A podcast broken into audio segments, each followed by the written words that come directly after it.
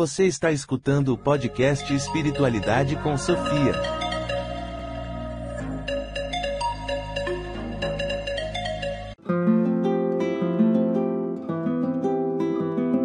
Olá, amigos! Aqui é Alexei Bueno do programa Espiritualidade com Sofia. E mais um episódio, agora de número 38, amigos. Episódio 38. Este numa categoria mais relacionada à filosofia, porém fazendo um paralelo com as experiências fora do corpo. Então vou falar sobre o mito de Giges e as experiências fora do corpo ou viagem astral. Mas antes vou fazer uma costumeira introdução antes de adentrarmos mais a fundo neste tema. Bom, vou iniciar falando sobre a questão filosófica do mito. Por que temos o um mito na filosofia? Basicamente, ouvintes, o mito tem como objetivo, na filosofia, buscar uma reflexão mais aprofundada de alguns temas filosóficos a partir de histórias criadas pelos seus autores, principalmente na filosofia antiga, tais como Platão, Sócrates, Sócrates. Então são histórias onde temos algumas situações hipotéticas, ou seja, o mito na filosofia ele é utilizado exatamente como um recurso pedagógico para é, apresentar uma ideia, um conceito, alguma sabedoria de uma maneira que fique mais prático. Né? Sem o uso de, de uma historinha, de um mito, ficaria mais complexo passar estes conceitos. E a reflexão é, passada desta maneira, portanto, fica nesse formato de uma história é, criada né, para atender esse, esses quesitos que comentei. Então, neste mito de Giges, cujo autor é Platão, mas no caso Sócrates falava, falava sobre justiça, é, sobre virtude, e então a questão principal, originalmente neste mito, é: será que agiríamos da mesma maneira se estivéssemos o poder de ficar invisível? Esta é a questão, ouvintes. Então, ficar invisível, aí que está a questão das experiências fora do corpo com este mito. É, então, irei aprofundar justamente esta relação. Né? Então, a questão deste mito é, colocado por Platão é a questão de que será que o homem o ser humano agiria corretamente caso tivesse o poder de, de fazer alguma maldade, alguma coisa antiética sem ser percebido, ou seja, de maneira invisível perante os olhos da sociedade, das pessoas? Então, esta é a questão que vamos debater com este mito e, obviamente, um viés espiritualista relacionado à viagem astral então vou fazer uma correlação, uma, digamos, interdisciplinaridade. Né? Então é, poderíamos colocar aqui a ideia de que será é, a questão, né? Será que se a viagem astral fosse algo comum, ouvintes, algo comum a qualquer pessoa que ocorresse de maneira clara, objetiva, é, objetiva no sentido de uma lembrança, uma lucidez que não é comum. Né? Se fosse comum e ocorresse com todas as pessoas, será que o comportamento dessas pessoas, né, e nos incluímos nisso, será que o comportamento seria mesmo ético, é, tanto fora do corpo, estando fora do corpo, será que manteria um comportamento ético? Né? Ou estaríamos é, replicando as mesmas maldades e os mesmos atos antiéticos que é, as pessoas já realizam dentro do corpo? Será que vamos continuar ter, tendo esses, esses mesmos comportamentos fora do corpo? Ou será pior por essa questão da invisibilidade? Será que seremos mais ainda antiéticos? Então é uma questão filosófica bem interessante é, que irei começar então a detalhar a partir de agora.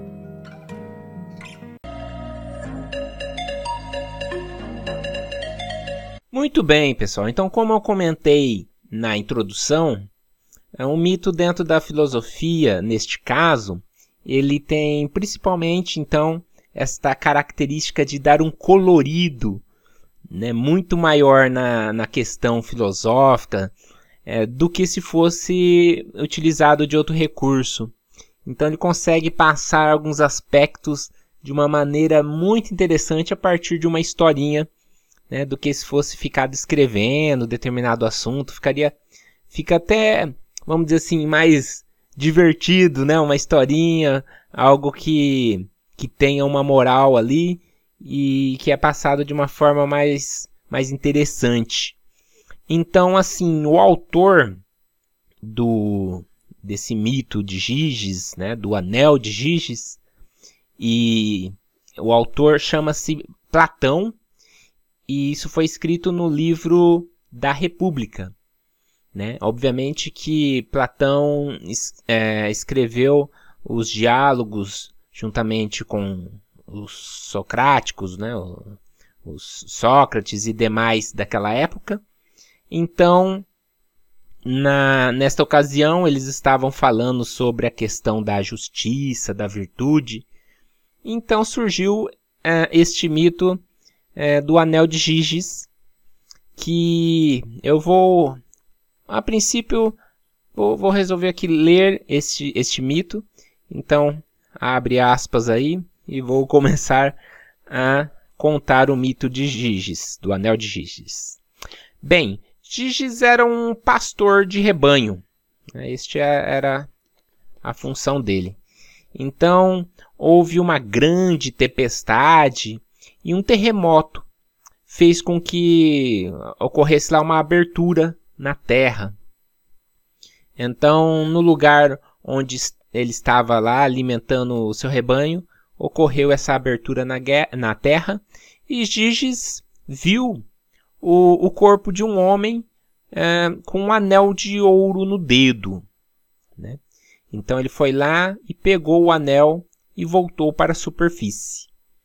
Com este anel no dedo, ele foi assistir a uma assembleia que era habitual dos pastores.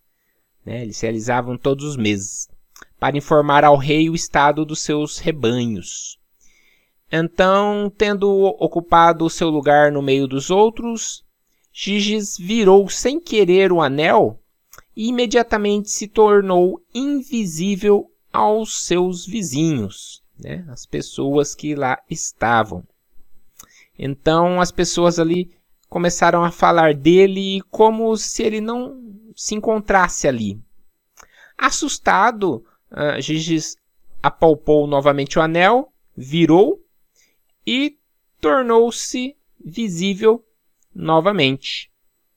Assim é, que teve a certeza, é, ele então conseguiu juntar-se aos mensageiros e iria ali é, conversar com o rei. Né? Mas ali ele já tinha certeza desse poder do anel. E ficou na dele. Né? Chegando ali no palácio do rei, ele seduziu a rainha, conspirou com ela a morte do rei, né? matou o rei, obteve o poder, tudo isso graças a este é, poder de ficar invisível. Né? Ele aprontou tudo que podia ali. então, é, moral da história. Aí que vem a, a questão. Agora, suponha que existem dois anéis desta natureza. Né? E duas pessoas, o justo recebe um e a pessoa injusta recebe outro. Né? Pessoas de duas índoles diferentes. Uma pessoa ética, outra pessoa que não tem ética. É provável que nenhum fosse de caráter tão firme para perseverar na justiça e para ter a coragem de não se aponderar, aponderar dos bens de outras pessoas. Afinal, ele poderia tirar sem receio o que quisesse dos mercados e lojas, né? entrar nas casas das pessoas, fazer o que quiser, matar algumas pessoas, libertar outras da prisão, tornando-se igual a um Deus entre os homens. Agindo assim, nada o diferenciaria do mal. Né? Ambos teriam o, o mesmo fim. Isso é uma grande prova de que ninguém é justo por vontade própria, mas por obrigação. Fecha aspas aí. É claro que eu coloquei aqui uma interpretação minha, dei, fiz um resumo da história para não ficar muito comprido, mas deu para entender o, o teor, né, ouvintes? E este final aqui é muito interessante, né? Ninguém é justo por vontade própria, mas por obrigação. Não é mesmo? Então imagina assim, se não existissem a, a, polícia, os policiais, a justiça, será que todo mundo andaria certinho? É, dentro da, da, das leis, sem ter alguém vigiando, sem ter alguém cobrando. Eis aí a questão. Né? Então, é segundo a, né, esse diálogo de Platão, né, é, não existiria uma pessoa justa. Né? O, o justo ele é justo porque ele tem a obrigação de fazer isso, seja por conta da sociedade, por conta da, dos olhares das outras pessoas. Aquela coisa, né? Se não tivesse câmeras em lugar nenhum, será que a pessoa ia ali no mercado, catava um chocolatinho? É...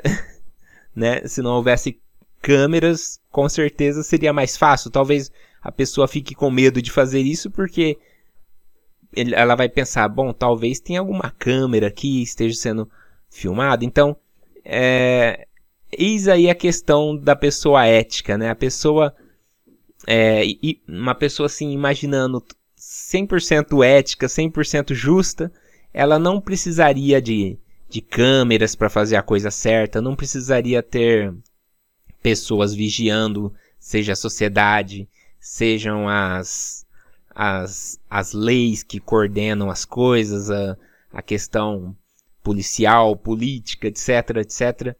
Então a pessoa teria a justiça dentro de si própria, não precisaria ser obrigada a fazer o certo, porque senão ela iria ser punida, ela não iria ter um pensamento, eu não posso matar tal pessoa, porque senão vou ser punido, vou ser preso.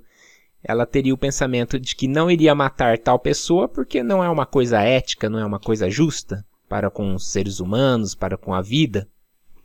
Né? Então, esta é a questão filosófica deste estudo. A questão é: seríamos justos, éticos ou cosmoéticos por vontade própria? Né? Caso tivéssemos total domínio das experiências fora do corpo, será que continuaríamos sendo éticos? Né? Ou seríamos éticos por obrigação no sentido do medo do obsessor, de alguma energia extrafísica, de alguma coisa nesse sentido.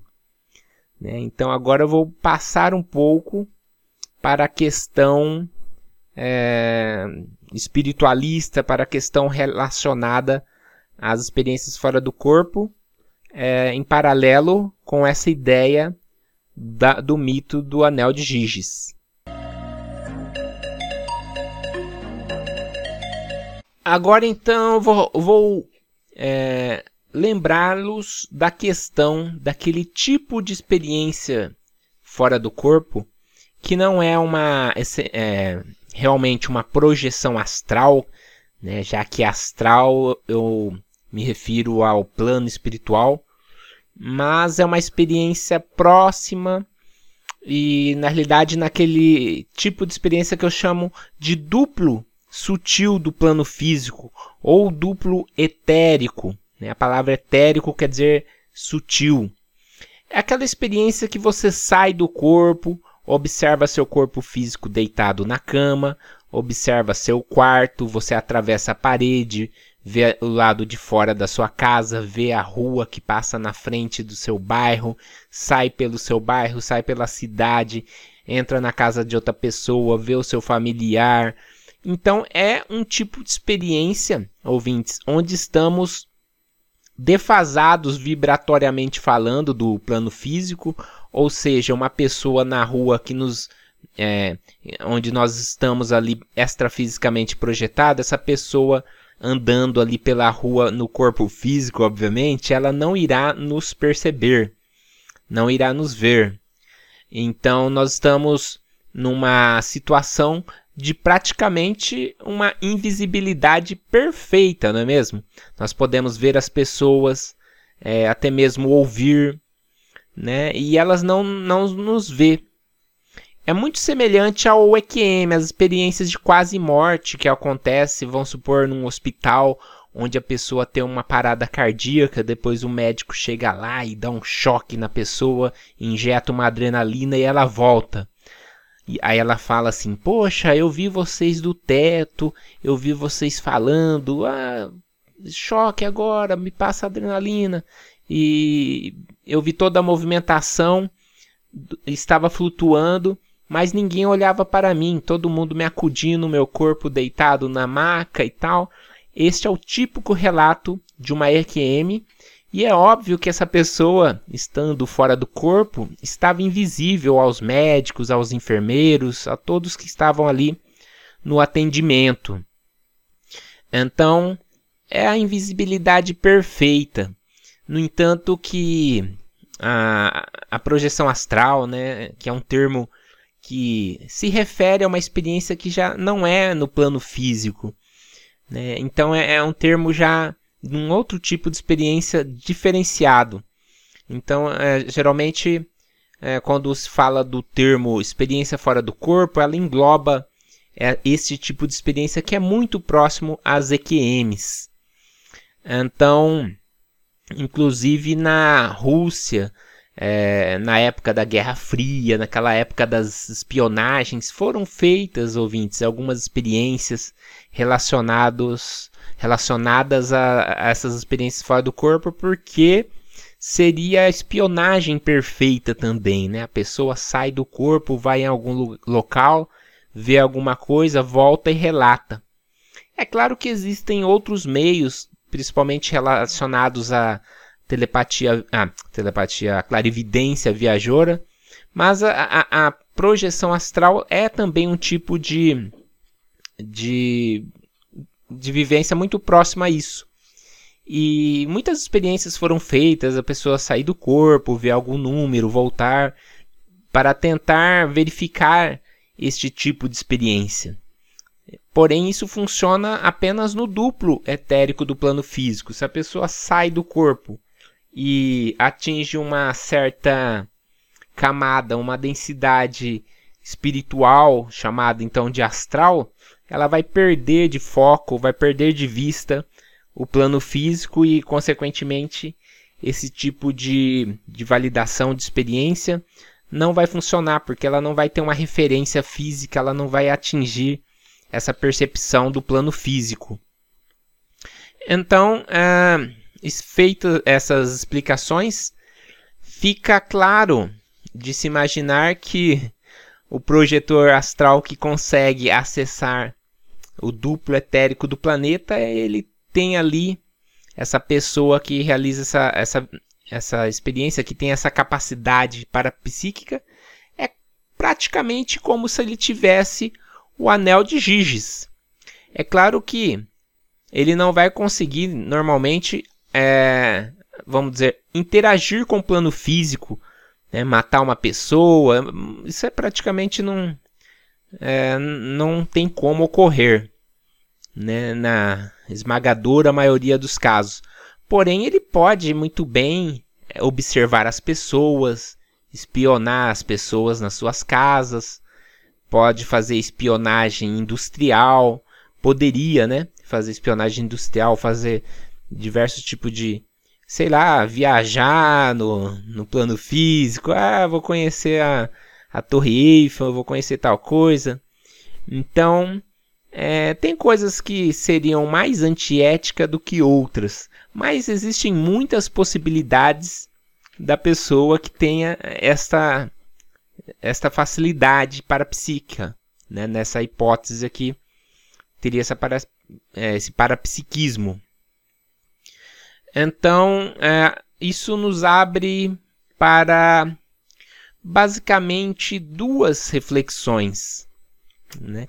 A primeira, como você, ouvinte, é, sugeriria o uso da capacidade de projeção astral na camada etérica do planeta Terra, interagindo com pessoas, visitando lugares? Como é qual seria o uso disso? Né? Quando eu digo interagindo com pessoas, é vendo ela, ouvindo elas, o que as pessoas estão falando, o que elas estão fazendo, né? visitando lugares. Qual seria a finalidade disso? Né? Então, é, abre essa questão. Uma segunda questão aqui para refletirmos: qual poderiam ser as possibilidades antiéticas, anticosmoéticas ou de maldades é, que as pessoas poderiam realizar caso tivessem é, posse desse, dessa capacidade parapsíquica. Né? Então, é, são coisas que a gente tem que refletir né? quando a gente trabalha com essa questão, quando a gente pesquisa essa questão das experiências fora do corpo. E por conta disso, Valdo Vieira, Wagner Borges e tantos outros é, ensinam e falam sobre cosmoética. Né? Cosmoética, na realidade, foi um neologismo, foi um novo termo é, criado pelo Val, Dr. Valdo Vieira para significar uma ética cósmica, uma ética espiritual, uma ética abrangente. É, essa ética seria abrangente assim no sentido de valer e ter uma uma especificidade ter assim uma um conceito um, que vale tanto para o plano físico quanto para o plano extrafísico.